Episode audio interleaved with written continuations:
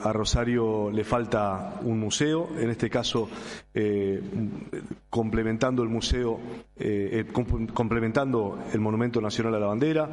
se van a cumplir 200 años del fallecimiento del general Belgrano. Creo que va a celebrarse de alguna manera o va a conmemorarse de alguna manera muy especial y, y esta declaratoria acompaña esta, esta intención. Me parece que con San Lorenzo en, el único combate que tuvo San Martín, con el museo, eh, con el museo que actualmente está allí eh, en el Campo de la Gloria, con el Monumento Nacional a la Bandera, con un museo que acompañe.